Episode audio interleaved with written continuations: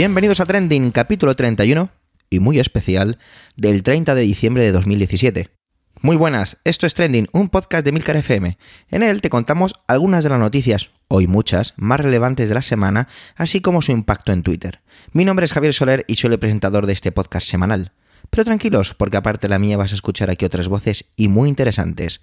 Adelante.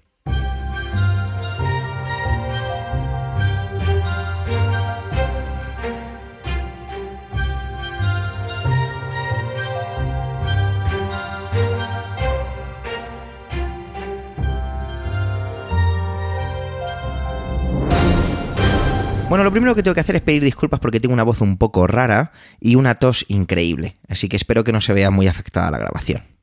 Pero bueno, entremos ya al lío, ¿no? ¿Qué tal? ¿Cómo va esa Navidad? ¿Bien o en familia? Este chiste me encanta. Hoy tenemos un capítulo muy especial en Trending, y es que he engañado a todos mis compañeros de Milcar FM para poder hacerlo. Es más, este capítulo lo han hecho ellos. Desde aquí, gracias compañeros. Se trata de lo siguiente. Los compañeros que han podido participar han creado una intervención. En ella han plasmado lo que para ellos es la noticia más importante de este año 2017, que se acaba. Al final del capítulo vuelvo para contaros un par de cosillas, pero como tengo tantas ganas de que empecéis a escuchar, os dejo ya las intervenciones. Así que, solo para vuestros oídos, adelante, Emilcar FM.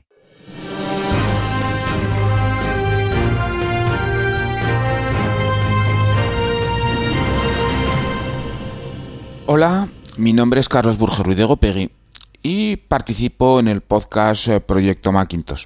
La noticia del año, para mí, sin duda alguna, fue el 4 de julio de 2017.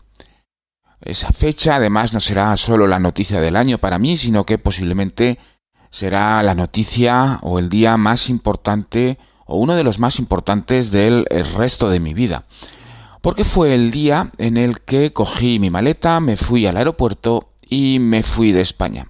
Primero pensé que me iba de España como expatriado, pero después de haber pasado unos meses definitivamente me he ido de España ya como inmigrante. Tengo más de medio siglo y es triste que con esta edad la gente tenga que abandonar su país para buscarse la vida y tratar de mantener a su familia. Es triste sobre todo porque yo cuando me fui tenía una oferta de trabajo puesta encima de la mesa en España, absolutamente vergonzosa, ridícula y además ilegal. Me fui de mi país harto, cansado, triste, me fui de mi país después de 40 años de dictadura y otros tantos de cleptocracia. Me fui de mi país con la sensación de que no hay arreglo posible. Quizás sí lo haya en un futuro, pero ahora mismo no lo hay. Y me fui de mi país buscando un horizonte mejor y pronto, espero, mi familia me seguirá. Uno puede nacer en un sitio pero al final uno es de donde hace su vida, de donde le quieren, de donde le aprecian y que, aunque dejas atrás amigos, aunque dejas atrás 50 años de vida, eh, no puedo esperar otros 50 años a que se arreglen las cosas. Y mientras llevar una vida como llevan muchos, una vida miserable, pensando a las 3 de la mañana, sentado en la cocina, ¿cómo vamos a llegar a final de mes? Y lo más triste, asomándote a la ventana y viendo que hay tantas y tantas luces de cocina encendidas. Así que para mí esa ha sido la noticia del año.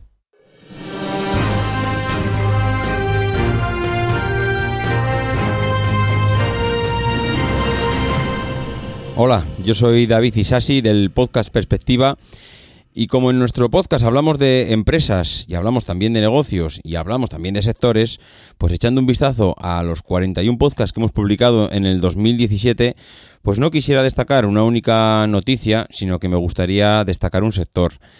En el 2017, desde mi punto de vista, ha habido dos sectores que han destacado sobre el resto. Uno ha sido el tema de los vehículos eléctricos y todo lo que ha traído pues con detrás de sí la, la empresa Tesla y que seguramente pues eh, seguiremos hablando de ella. Mm, seguro que ha sido una, uno, pues, una de las empresas, uno de los sectores más comentados este año, pero para mí el que se ha llevado la palma y que se ha situado como referente con respecto a los demás es el sector de la distribución y la logística. Mm, primero, hace unos años nos vino la movilidad de las personas, que suponía que apenas por dos duros podías moverte, y ahora nos ha llegado la revolución de las cosas, y entendiendo por cosas todo aquello que, que no respira. Amazon está monopolizando casi todas las innovaciones en este sentido, entregas en una hora en las grandes ciudades, entregas en puntos concertados, no en puntos, sino en, tiendas, en, empresas concertadas, empresas entregas en buzones estratégicamente posicionados, entregas incluso en tu casa sin que ni siquiera estés dentro de ella, con unos accesos y unos códigos. Y eh, también, por otro lado, pues hemos visto como Deliveroo, hemos eh, estado con eh, en el centro de la polémica con sus bicicletas y, bueno, todo el tema de los repartos y, cómo paga a sus trabajadores. Empresas que te recogen también la comida y te la llevan a casa, eh, bueno, de cualquier restaurante. Eh, ya, no, ya no es necesario que vayas a un restaurante, sino que puedes pedir de varios restaurantes y te, y te recogen la comida en varios y te la llevan. Y eh, la verdad es que hay una auténtica revolución, y este 2017 así lo ha sido, del posicionamiento en el centro de la ciudad eh, de todo lo que huele a tiendas almacén. Eh, es lo contrario a lo que hemos visto hasta ahora. Empresas que se, que se posicionaban en toda la zona metropolitana y, perimetral de la ciudad para ubicar ahí sus almacenes y ahora estamos viendo cómo todo vuelve al centro de la ciudad para poder posicionarse en esa última milla o ese último kilómetro cerca del cliente. Para mí es el sector con, con diferencia que ha sido el referente en el 2017, un año marcado por la logística y la, y la distribución. Y el 2018 pues será un año en continuación con lo anterior, pero yo añadiría al sector financiero como el próximo a explotar con los pagos con dispositivos, móviles, relojes, brazaletes, gafas, lo que sea, cualquier cosa con cómo ver el dinero. Primero fueron las personas, luego eh, han sido los objetos y los materiales y yo creo que la próxima revolución es el cómo movemos el dinero. Eso para mí va a ser el sector del 2018 que, que va a ser clave. Bueno, pues eh, nada más. Eh, felicitaros las fiestas a todos, que descanséis, que disfrutéis con los vuestros, que salgáis a la calle, que os encontréis con la familia, que aunque, aunque seguro que ese cuñado que se sienta con vosotros en la comida de Navidad o el día de Nochevieja, pues le tenéis eh, igual un poco de paquete, pues no os preocupéis, que, que solo lo veis una vez al año y merece la pena intercambiar una conversación con él. Un abrazo a todos y felices fiestas.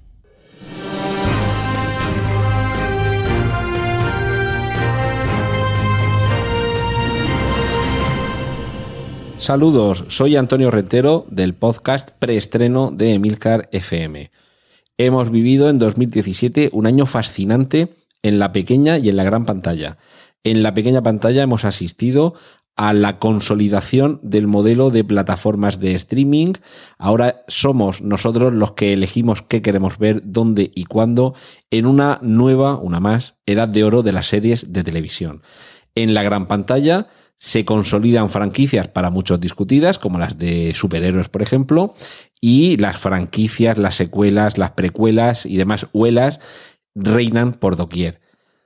Además, hemos terminado el año con la compra por parte de Disney de parte de Fox. Es decir, que tenemos por delante un año 2018 apasionante en cine y televisión. Yo no me lo voy a perder. Espero que aquí en preestreno os mantengáis al corriente. ¡Feliz año!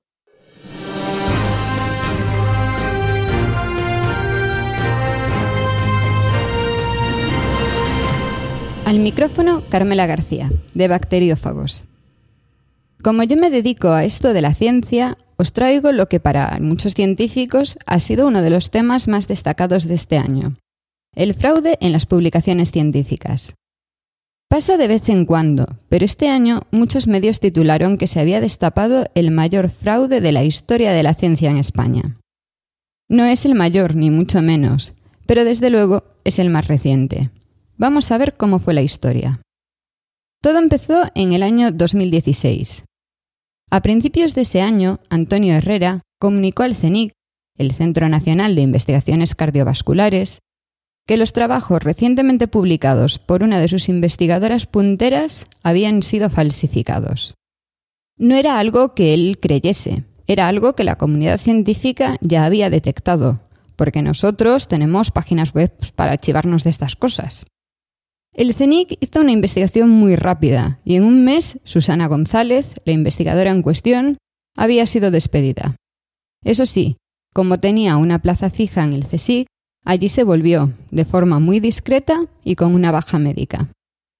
Pero la cosa era más grave, porque le habían dado un proyecto de unos 2 millones de euros, y no estábamos hablando de un solo artículo científico. Y este año ha sido cuando han ocurrido los grandes cambios. El Consejo Europeo de Investigación le ha quitado definitivamente el dinero, y sus trabajos han ido retractándose poco a poco.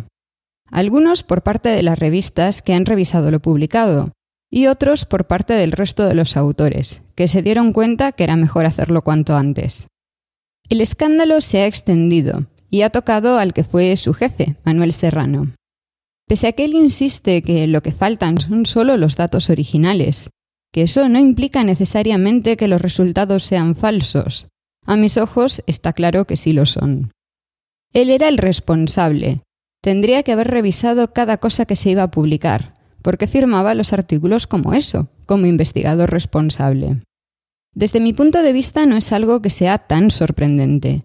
Pasa en cualquier país, y España no iba a ser menos. A los investigadores se nos dan las plazas, las becas, los proyectos, todo en función de la masa de artículos publicados y del índice de impacto de las revistas en las que publicamos. Algunos ven que su contrato se acaba y no hay resultados. La tentación es muy fuerte. A veces se trata de manipular imágenes para que resulten más atractivas. A veces de esconder datos que no confirman tu hipótesis. Y a veces de crear un artículo desde cero, todo te lo has inventado y no tienes ninguna prueba. Se supone que la revista debería detectarlo, pero el sistema está muy mal montado y muchos se cuelan. Y se cuelan en revistas muy importantes. Uno de los artículos retirados de Susana estaba publicado en Nature. En estos momentos al menos cinco artículos ya han sido retirados, y es algo que a simple vista parece muy vergonzoso. Yo diría que no. Es algo bueno, indica que se ha podido detectar y que esa persona ha perdido su proyecto y su puesto de trabajo, aunque todavía queda por ver qué va a pasar con su situación en el CSIC. Quizá el próximo año nos depare más novedades, novedades que nos hagan confiar un poco más en el sistema. Y también novedades en esta historia, porque esto no se va a acabar aquí. 2018, ¿qué nos traes?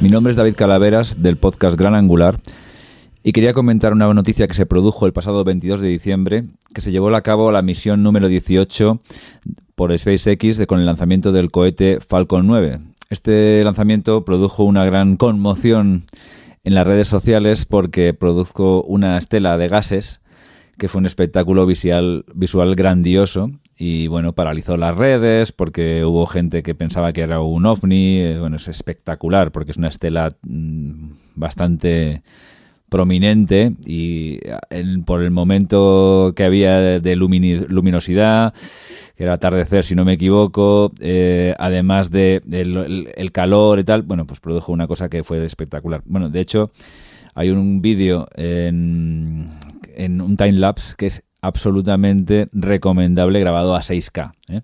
Bien, eh, esta, esta, nota, esta, esta, noticia viene a colación de lo que quería decir, que no es solo de esto en sí, que ya es de, por sí bastante, bastante noticiable, sino que a mí, eh, al ser de una generación ya un poco anterior, y me crié con en, la, loca carrera del espacio, no en la época primera, cuando fue el lanzamiento de la Luna, que eso ya me pilló demasiado pequeño, pero sino cuando los rusos y los americanos, eh, los Challengers, los Columbias y tal y cual, y había una, una, obsesión por lanzar cohetes constantemente y hacer misiones al espacio y tal y cual.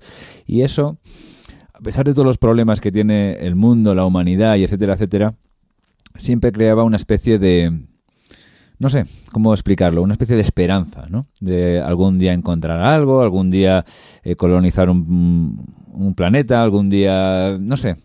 A mí siempre mirar hacia el espacio me ha producido una sensación positiva y mirar hacia, hacia el espacio siempre me, ha producido una, una sensación de positividad. Y desde que la carrera espacial se interrumpió y ya se, se, se, disolvió la, la, antigua Unión Soviética y se paralizaron los programas espaciales, la, la NASA se quedó prácticamente congelada y, y, no se lanzaban prácticamente cohetes al espacio, y perdonad por el, prácticamente 25 veces, pues la verdad es que yo había perdido un poco de, no sé, de ilusión. La verdad es que es una cosa que se me, se me, se me quitó un poco la ilusión por algunas cosas, es una, parece una chorrada, pero a mí que nos proyectemos hacia el espacio siempre me, ha, me había ilusionado. Es un tema que siempre me ha interesado. Y, y bueno, de un tiempo a esta parte, eh, gracias a iniciativa privada y, por ejemplo, la de Elon Musk, el creador de Tesla y otras empresas, con SpaceX, pues la verdad es que entre eso y otras historias ha relanzado un poco la carrera espacial. Y bueno, esto de los, los cohetes, los Falcon, que son cohetes además reutilizables, que es un, un ahorro de costes tremendo que permite mucha más intensidad de lanzamientos y ese plan un poco loco, un poco cuerdo que tiene el propio Elon Musk de llegar a Marte y colonizarlo, que probablemente muchos difícilmente lo veremos, pero, pero bueno, es una ilusión. A mí eso me ha, me ha vuelto a, me, me, me, ha emocionado. la verdad es que es una cosa que me emociona, me gusta y me da ciertas esperanzas que no todo está tan mal, no ser tan cínico sobre, sobre el futuro de la humanidad. Nada más, comentaros eso y un poquito de reflexión acerca de la carrera espacial y, bueno, nada más era esa mi aportación.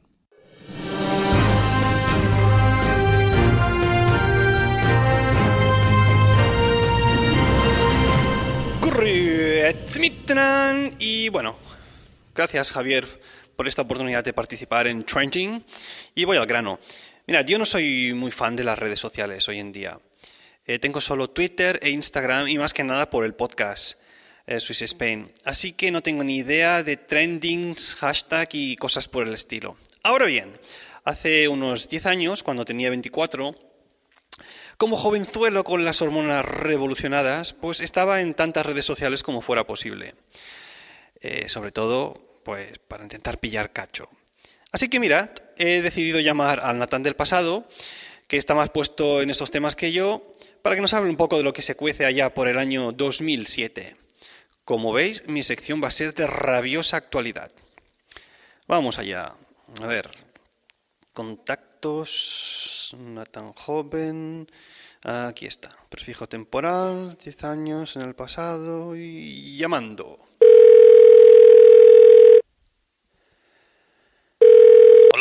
Buenos días. Buenos días. ¿Estoy hablando con Natán García? ¿Quién pregunta? Soy Natán García, tutú del futuro. Natán, ¿qué pasa, Ning? Yo del futuro.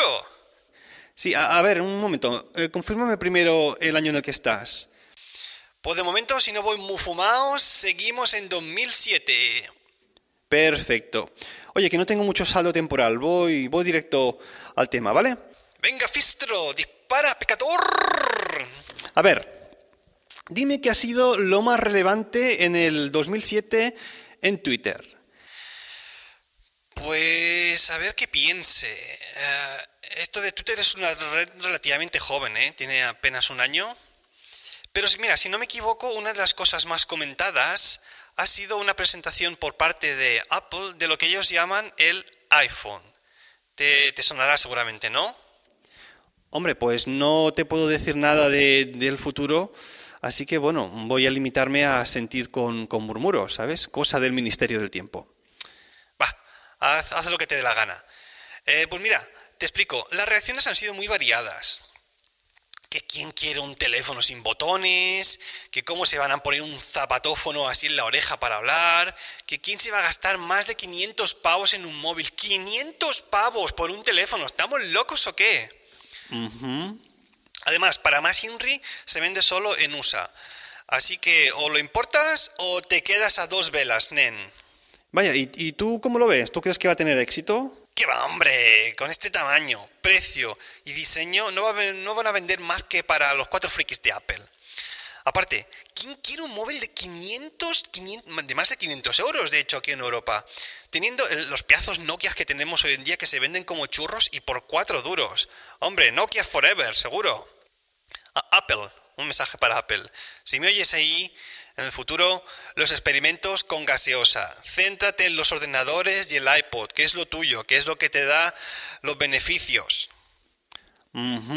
Así que no le ves futuro a, a, esto, ¿no? Para nada. Oye, pues nada, muchas gracias. Eh, por cierto, si puedes, convence a los papas para que compren acciones de Apple, ¿eh? Yo ahí te lo dejo. Sí, hombre, al igual me van a hacer a mi caso. Eh, sí, ya sabes cómo está la economía familiar, que somos cuatro hijos. Oye, pues haz una cosa tú. En cuatro años, y, y de esto no le digas a nadie, ¿eh? ¿eh? Si tienes algo ahorrado, en vez de comprar con trabajos, compra bitcoins. ¿Cómo? No, te he oído bien. ¿Que compre bitcoin? ¿Qué es eso? No, no, bitcoins. Bitcoins. ¿Natán? ¿Natán? No te oigo. ¿Natán? Mierda. Se me ha acabado el saldo. Bueno, da igual. Ya habéis visto que mis capacidades analíticas allá por el año 2007 no eran muy, muy allá, ¿eh? Ya desde este presente os vuelvo a dejar con Javier, deseándonos un buen año 2017. Auf Wiederhören!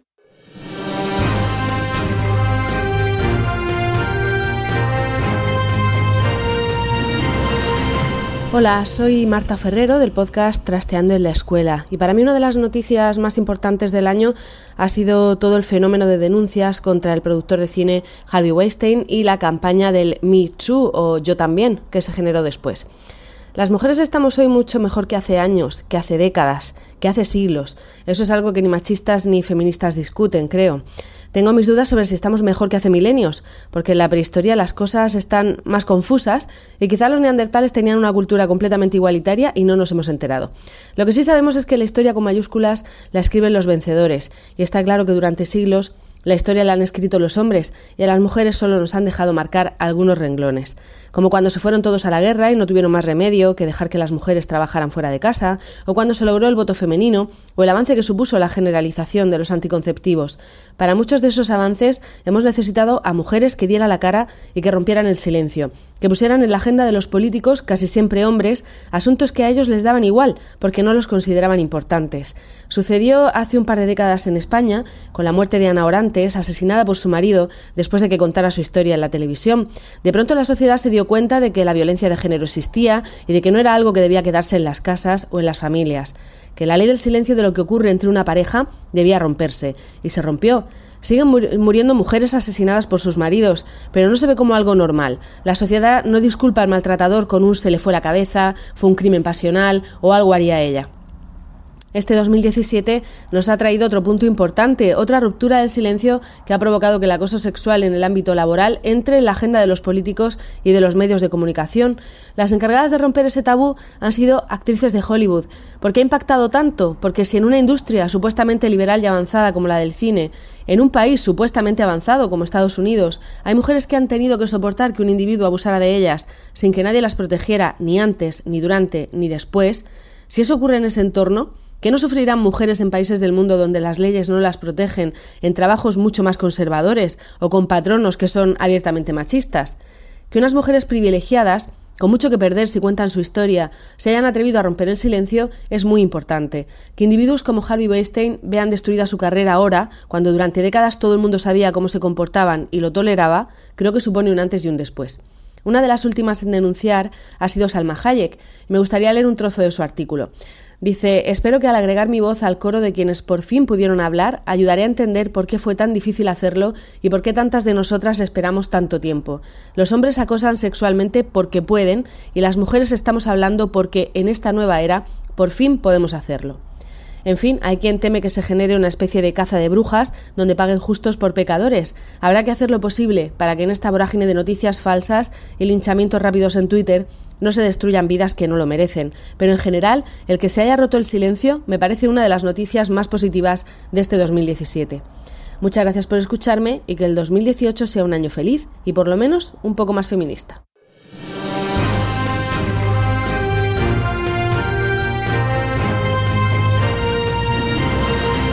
Hola, soy Paco Culebras del podcast Plug and Drive. Y para mí, una de las noticias del año en cuanto a movilidad eléctrica se refiere ha sido la presentación final y entrega de las primeras unidades del Model 3 por parte de Tesla el 28 de julio de este año. El Model 3 es el coche más económico de Tesla, fabricante famoso por las prestaciones de sus vehículos eléctricos, tanto en términos de potencia como de autonomía conectados permanentemente a Internet y actualizables remotamente, igual que un ordenador, y que por tanto irá mejorando con el tiempo. No es de extrañar entonces el interés que despierta por una sociedad cada vez más digitalizada. Su inicio de fabricación era un evento muy esperado por parte de las más de medio millón de personas que lo tienen reservado en todo el mundo. Fabricación que ha estado y sigue estando rodeada de polémica constantemente debido principalmente a los problemas que está teniendo la compañía americana para sacar al mercado un vehículo del que se dice revolucionará la industria del automóvil. El tiempo dirá si el Model 3 merece tal honor, pero con el número de reservas, sin haber tocado, probado ni tan solo conocer muchas de sus características, ya se merece al menos cierto reconocimiento. Si pensamos en el futuro de la movilidad y el transporte, Estoy seguro que la mayoría llegaremos a la conclusión que éste se adivina eléctrico y autónomo. Dos características que definen precisamente al Model 3 y también al resto de los vehículos de Tesla, que ahora mismo son el objetivo a superar por parte del resto de fabricantes, que prácticamente sin excepción han anunciado nuevos modelos eléctricos en un futuro próximo. Eso los que no los tienen ya, porque no es solo que el futuro se adivine eléctrico, sino que a día de hoy es una realidad cada vez más palpable en nuestras carreteras. Y es que ese tipo de vehículos están conquistando las calles más deprisa de lo que nos pensamos. Y nuestras calles, nuestras ciudades y nuestros pulmones nos lo están pidiendo a gritos. Al igual que la transformación del modelo energético por uno más sostenible con energías renovables. No en vano estamos viendo cómo las grandes ciudades están restringiendo el tráfico contaminante cada vez más a menudo, e incluso algunos países han anunciado ya fechas límite para la venta de este tipo de vehículos. Afortunadamente este año 2017 se ha notado un auge importante en el interés por estos temas, que estoy seguro irá en aumento el año próximo. Os deseo entonces un próspero y eléctrico 2018, que nos traerá nuevos modelos de vehículos eléctricos muy interesantes. Y os espero a todos en el podcast Plug and Drive, donde explicaremos todas estas novedades y lo relacionado con la movilidad eléctrica y la automoción del futuro.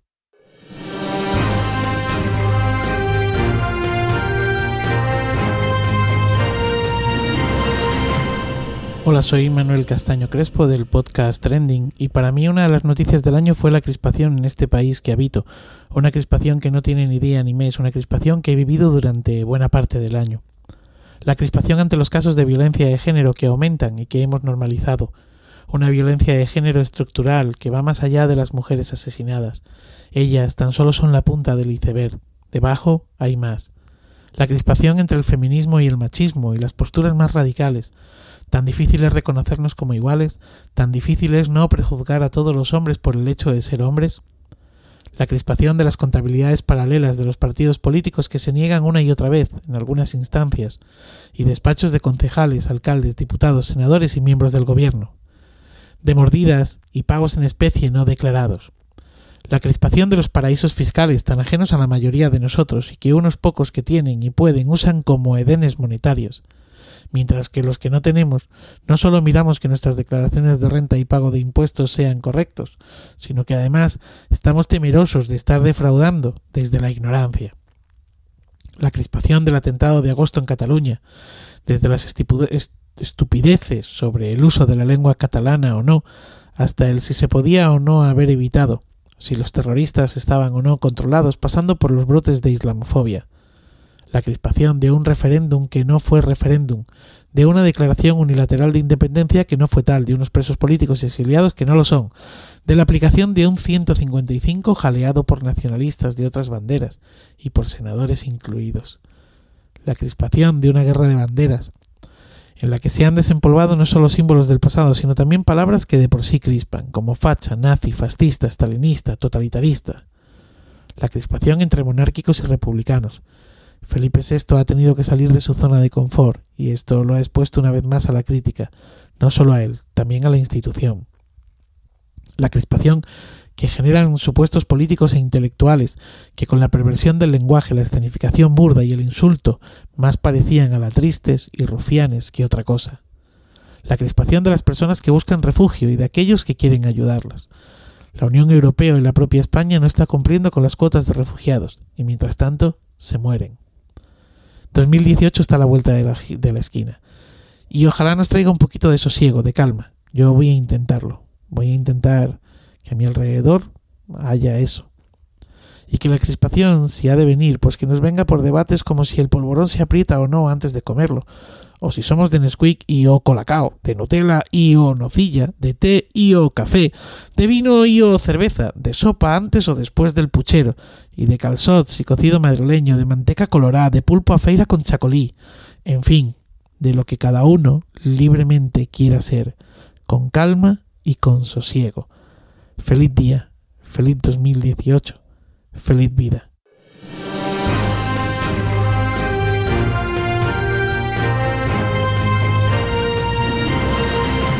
Hola a todos, soy Raquel, la presentadora de A Pie de Pizarra. Y bueno, os voy a contar, bueno, porque Javier nos ha, nos ha pedido que compartiésemos pues todos los podcasters que quisiésemos y tuviésemos tiempo, porque estas fechas son un poco complicadas, pues, pues para terminar el año, pues que contásemos cada uno qué es lo que más nos ha gustado, qué es lo que nos ha resultado más impactante, importante o curioso del año 2017. Y bueno, yo he estado dándole vueltas y no me he querido centrar en las noticias, porque ya sabemos que han pasado pues, cosas muy fuertes y muy importantes a nivel nacional e internacional. Pero yo me he querido quedar con algo que para mí es más entrañable, más bonito, porque ya, pues yo qué sé, ya hemos tenido mucho tiempo de discutir, de hablar, de cabrearnos, de indignarnos o incluso pues de ponernos de acuerdo. Pero bueno, yo quería terminar el año con algo más dulce. Y es que este año 2017 se ha celebrado el primer centenario del nacimiento de la gran Gloria Fuertes, poetisa, maga de las letras y sobre todo para mí cómica, ya que a través de su poesía me ha arrancado las mayores carcajadas, además de tratar eh, de una forma muy sutil pues cosas como la, la discriminación, el racismo, la, falta de empatía, también el cariño, cómo ha retratado la sociedad de su época. Eh, también era una gran defensora de la naturaleza, de la ecología. Y todo a través de una literatura que no solo es para niños, puesto que yo con la edad que tengo sigo leyendo y disfrutando sus poemas y cada vez que los leo encuentro algo nuevo dentro de sus versos. Pues bueno, me gustaría compartir dos de ellos con todos vosotros para terminar el año. Y no puedo decir que sean mis dos favoritos, sino que son dos que para mí son muy entrañables. Y bueno, también quiero decir que gracias a la gran Gloria Fuertes aprendí a leer, puesto que fue el primer libro que me regalaron cuando era pequeña. Una tía mía que también es maestra y que le hacía mucha ilusión pues que sus sobrinos aprendiésemos a leer con poesía. Esta pues esta tradición la he querido yo también transponer a mis sobrinos y a ellos les he regalado también los libros de Gloria Fuertes para que disfruten tanto como lo he hecho yo a lo largo de mi vida con la poesía. Antes de empezar a leer sus grandes poemas, quiero decir algunas de las frases que ha dicho ella. Cito, es importante que los niños lean poesía. Y es más que importante, es necesario. Los niños que leen poesía se aficionan a la belleza del lenguaje y seguirán leyendo poesía toda su vida. Un niño con un libro de poesía en las manos nunca tendrá de mayor un arma entre ellas. Esta mujer, la verdad, que ha dado grandes lecciones eh, desde frases muy, muy sencillas. Ella era una pacifista ultranza y utilizaba el arma de la palabra contra la guerra, sin olvidar, pues, dramas y dolores humanos. Era espontánea, divertida, irónica, súper disparatada, tierna, afectiva, surrealista como ella sola y sobre todo comprometida. Su poesía lo muestra y ella siempre para mí, bueno, es única e irrepetible. A mí me ha marcado la vida y bueno, me gustaría compartir dos de sus grandes poemas con vosotros. Siento no ser una gran lectora de poemas ni una gran recitadora, pero voy a hacerlo lo mejor posible y sobre todo, pues desde el corazón. Aquí va el primero. Se titula Timotea. Timotea era buena y fea. Timotea duerme en la azotea.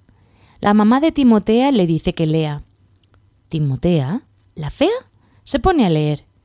Lee que te lee. Y se le cambia la cara. La crecen los ojos. Se convierte en guapa. Y a Timotea, la fea, la nombran Miss Europea. El siguiente poema que os voy a leer se llama Mi abuela es un hada y creo que todos tenemos una hada por abuelita. Mi abuela Mariana tiene una cana. Cana canariera. Mi abuela Mariana nos cuenta los cuentos, siempre a su manera. Yo la quiero mucho. Yo la quiero tanto. Me ducha, me peina y me lleva al campo. Me enseña canciones, me ayuda a estudiar. Dice poesías, solemos jugar. Luego por la noche mi abuela me vela un cuento me cuenta. Y cuando me duermo, apaga la vela, mi Mariana, mi abuela, mi abuela Mariana, de paja el sombrero, el traje de pana. Mi abuela Mariana no parece abuela, que parece un hada. Bueno, pues os deseo a todos una muy, muy felices fiestas, un genial final de 2017 y un mejor 2018. Hasta luego.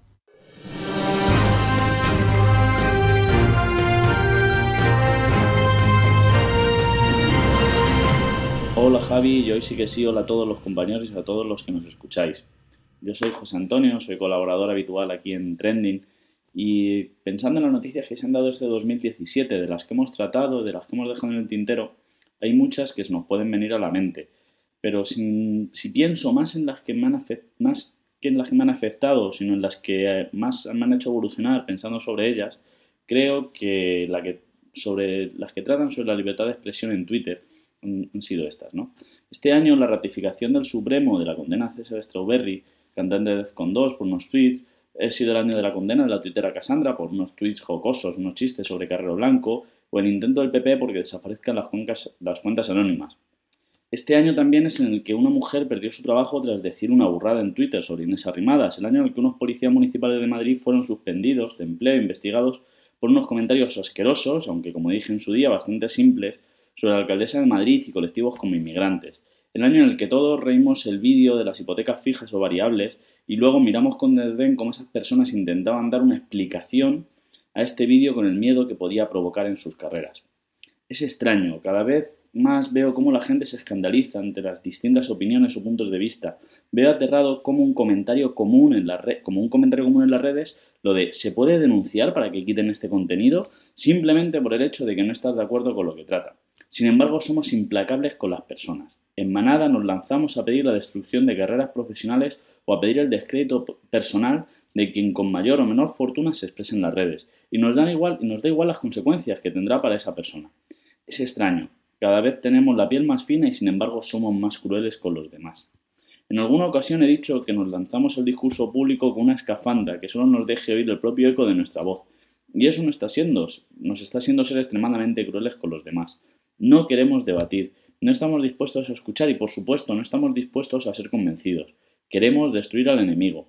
Y en este caso es tanto la izquierda como la derecha, porque sí, soy un romántico que sigo creyendo que existe la izquierda y la derecha, han abanderado este movimiento. De hecho, la izquierda ha llevado de alguna manera la avanzadilla en una extraña defensa de lo políticamente correcto y sorprendentemente ha introducido la moral en el discurso público.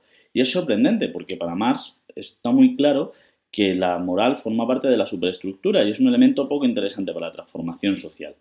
En cualquier caso, parece que todos hemos olvidado las palabras que falsamente se atribuyen a Voltaire, en realidad es a una biógrafa de, él, en las que de alguna forma viene a decir no estoy de acuerdo con lo que dices, pero daría mi vida para que lo puedas decir. Debemos convencernos de que defender que otros puedan decir cosas que incluso nos puedan parecer una burrada es una forma de defender nuestra, nuestra libertad de expresión. Desmontemos las barbaridades, no hagamos que las barbaridades nos hagan bárbaros. Hasta luego y espero que tengáis todos un feliz año.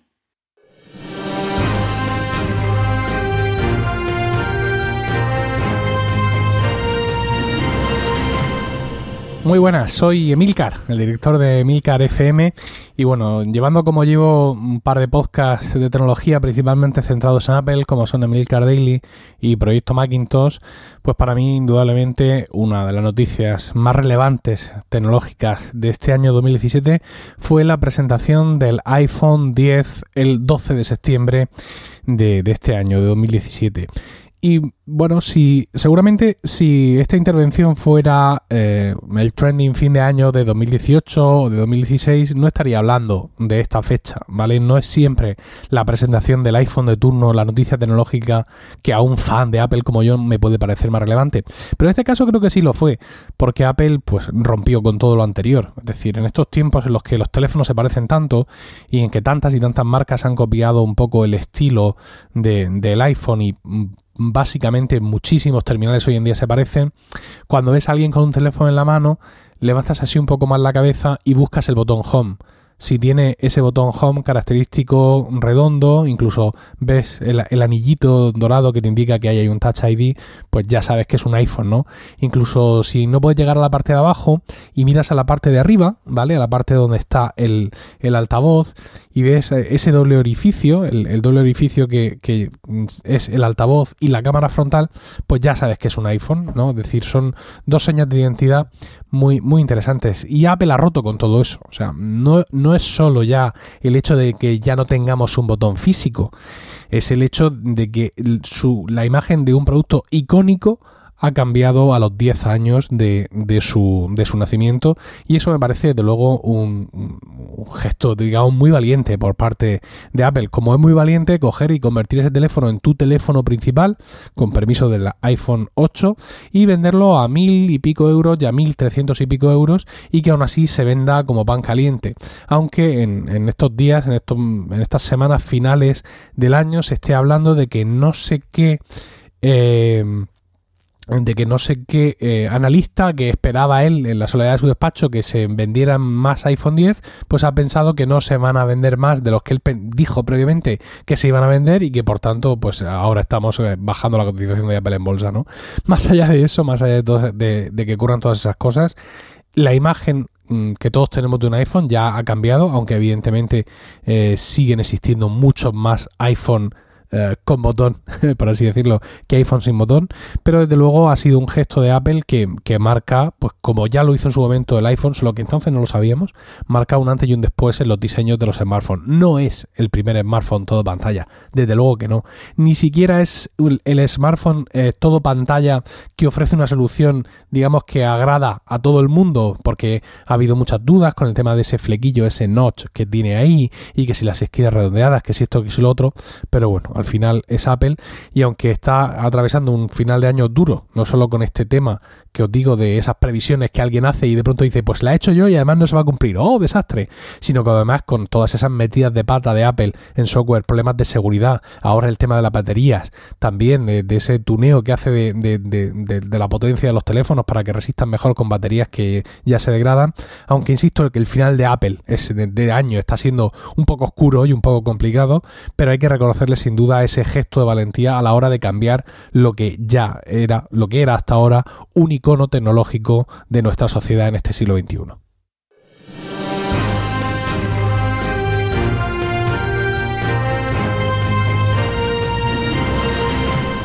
Antes de dar paso a la que es para mí la noticia del año, deciros que la semana que viene nos la tomamos de vacaciones. Eso significa que hasta el sábado 13 de enero no volverá trending. Tampoco es tanto, que ya estoy viendo vuestras caras de asombro. Tan solo es una semanilla. Eh, hay que tener un poquito de cancha. Para mí la noticia del año fue la que comenté en el capítulo 23. Os dejo el corte íntegro tal y como lo hice en su momento. Este martes fue el día de las bibliotecas. Yo he tenido mucha suerte de poder trabajar en ellas. Hacía talleres de animación a lectura para niños y en ocasiones siempre me dejaba perder por entre sus estanterías. Incluso, si recordáis, hace un par de semanas estuve en Dublín y, como no podía ser de otra manera, visité la biblioteca del Trinity College. Hermosa, majestuosa, con su olor particular, su poca luz, sus interminables volúmenes. Muy bonita, pero siempre me ha gustado más esas de barrio donde tuve la oportunidad de trabajar. En esas en las que conoces al personal y donde el personal te conoce a ti. Se establecen esas conversaciones susurrantes sobre ese libro o aquel acompañadas siempre de recomendaciones. La, vida de bibliotecario siempre me ha parecido una especie de vida como muy romántica. Pues seguramente no sea así, pero dejarme que, no sé, que me invente mis propias historias. Yo no he sido un gran amante de los libros. Mentira, no fui un gran amante de los libros. Esto cuando era pequeño. Mi madre luchaba con armas de madre por animarme a leer e incluso se pasaba horas conmigo donde compartíamos la lectura, página a página. Pobre mujer, qué perseverancia y qué poco lo valoré en su momento. Y es que soy de la opinión de que los libros te encuentran a ti. Y es que ese fue mi caso. Yo tenía 15 años y el hermano de uno de mis mejores amigos, un hermano mayor, y eso siempre es un grado, me dejó un libro blanco de bolsillo bastante cochambroso y me dijo, tú léelo. El título, Fundación. El autor, Isaac Asimov. Al día siguiente me fui a la playa. En tal lugar me leí el libro en solo tres tardes. Tampoco es que fuera un tocho a los pilares de la tierra, pero para mí era todo un récord. Y cuando describí, eh, perdón, cuando les pedí a mis padres que mm, por favor me llevaran a comprar a la FNAC de Alicante el siguiente volumen, ya que descubrí que era una trilogía, mi padre creyó que me había dado una insolación y a mi madre casi se le saltan las lágrimas. Así fue como la literatura, se apoderó de mí. Y aunque hubo unos cuantos años en los que nos abandonamos un pelín, siempre hemos intentado cuidarnos. Seguí con Asimov y pronto salté a su saga robótica. ¡Qué gran saga! Me acuerdo que, me imaginaba viviendo en esos mundos, conviviendo con robots, hablando con máquinas que poseían lo que se decía en los libros el cerebro positrónico. Me parecía una maravilla y a la vez me creaba una sensación extraña. No sabía muy bien qué sentía. ¿Cómo sería aquello? Me recordaba ver con mis primos la gran Terminator y Terminator 2 y lo que podían hacer esas máquinas. Y bueno, en ese caso estaba claro, era miedo. Luego vino la película Yo Robot, me acuerdo que era una película, bueno, un blockbuster.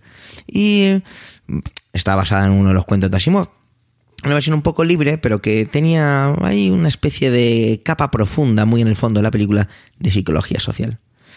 Aquello finalizó con aquella película llamada El hombre bicentenario. La verdad es que no sé muy bien y creo que es posterior perdón, es anterior a Yo Robot, pero bueno, estoy haciendo un poco un batiburrillo hacia, donde quiero llegar. En esta, Robin Williams interpreta a un robot, también era un cuento de Isaac Asimov, en el que no voy a hacer spoiler, pues os apetece verla, de hecho os la recomiendo, pero digamos que el fondo no eran tanto los robots, sino una especie de drama sociológico o mm, problema ético sociológico, ¿vale? me fascinan los robots. dado, tantas vueltas ha dado la vida que ahora, de hecho, doy clases de robótica.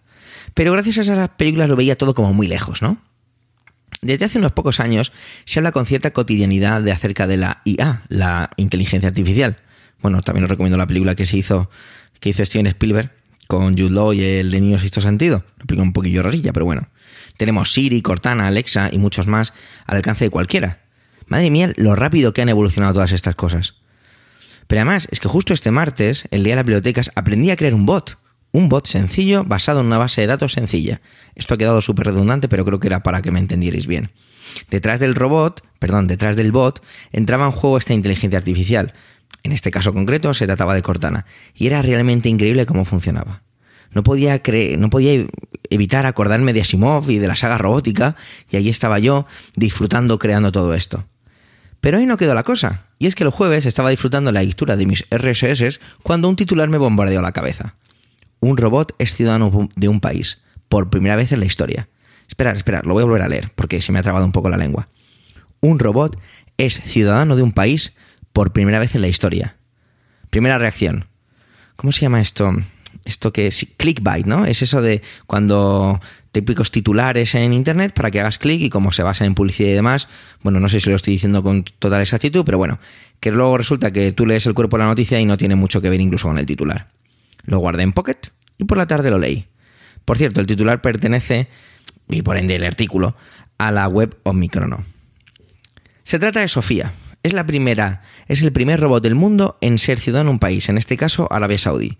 Increíble el salto que acabamos de dar. Me deja totalmente alucinado. Es que eh, elaborando el guion lo pensaba. Es, espectacular. Es que no sé muy bien cómo expresarlo. Sofía es un robot fabricado por Hanson Robotics, una empresa de Hong Kong. Este robot es capaz de expresar 62 expresiones faciales diferentes, condicionadas por el contexto y la conversación. Como siempre, en, las notas del programa os dejamos un momento en Twitter. Os voy a dejar ahí unos vídeos en los que veis una entrevista. El, el artículo cita casi con menosprecio, o me parecía a mí así a entender cuando leía, que bueno, que bueno, que es solamente una inteligencia artificial eh, disfrazada de, de una interfaz que va aprendiendo.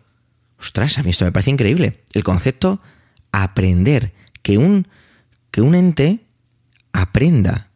Debe ser que como soy educador, todas estas cosas siempre me ha parecido fascinante. Es increíble. Vuelvo a decir lo mismo. Eh, estamos, estamos escribiendo la historia y todo esto va va a cambiar nuestra, nuestra manera de vivir, pero además para siempre. No conocía la noticia, pero el año pasado esta ciudadana ahora ciudadana, antes un mero robot, una máquina, una simple tostadora, como dirían en Battlestar Galáctica, eh, tuvo una entrevista y irónicamente o ácidamente, o a lo mejor realmente, dijo que si ella pudiera acabaría con todos los humanos. Pero madre mía, pero, pero increíble, o sea, ahí sí que tengo que notar que me dio miedo, miedo con mayúsculas. Y lo digo de nuevo, miedo. Elon Musk, sabéis quién es este tipo, ¿no? El CEO de Tesla, esa marca de coches del futuro que puedes conducir hoy 100% eléctricos. O también involucrado en la empresa de SpaceX. Aquí no sé si es el CEO, me lo decís en los comentarios. Esos cohetes que de vez en cuando aterrizan verticales sin explotar. Vamos, un tipo que listo como mínimo es. Siempre he dicho que, tenemos, que debemos tener mucho cuidado con la inteligencia artificial. Vale, ahora sí que es verdad que me acabo de acojonar, disculpar el término. Pero si, él, si Elon Musk lo dice, la verdad es que yo me lo creo bastante. Sin duda esto es un hecho histórico. Quizá en unos años lo veo así. El típico examen de historia y ¿cuándo y dónde se concedió la primera ciudadanía a un robot? La respuesta es 26 de octubre de 2017 en Arabia Saudí. La historia se escribe todos los días. A veces algunas partes van en negrita o van subrayadas. Y esta estoy convencido que es una de ellas no puedo evitar el terminar esta intervención con las tres leyes fundamentales de la robótica que Isaac Asimov escribió. 1. Un robot no hará daño a un ser humano, o por inacción permitir que un ser humano sufra daño. 2. Un robot debe hacer o realizar las órdenes dadas por los seres humanos, excepto si estas órdenes entrasen en conflicto con la primera ley. 3. Un robot debe proteger su propia existencia en la medida en que esta protección no entre en conflicto con la primera o la segunda ley. Bueno, pues ya hemos llegado al final de este 31 primer capítulo muy especial de Trending. Gracias a los compañeros de Red por hacerlo posible. Gracias a vosotros por estar ahí escuchando y dedicar vuestro tiempo a eso, a escucharnos. Tenéis los medios de contacto y toda la información y enlaces de este episodio en emilcar.fm barra trending, donde además en Emilcar FM podéis encontrar un montón de podcasts y muy interesantes. ¿Te gusta Trending? Pues recomiéndalo ya es que 2018 sea el año en el que Trending aparezca en todas partes familiares, amigos, perros, gatos. Y así nos dejéis comentarios y estrellitas en iTunes, que queda fenomenal. Bueno, que tengáis un feliz 2018 y hasta dentro de dos semanas. Adiós.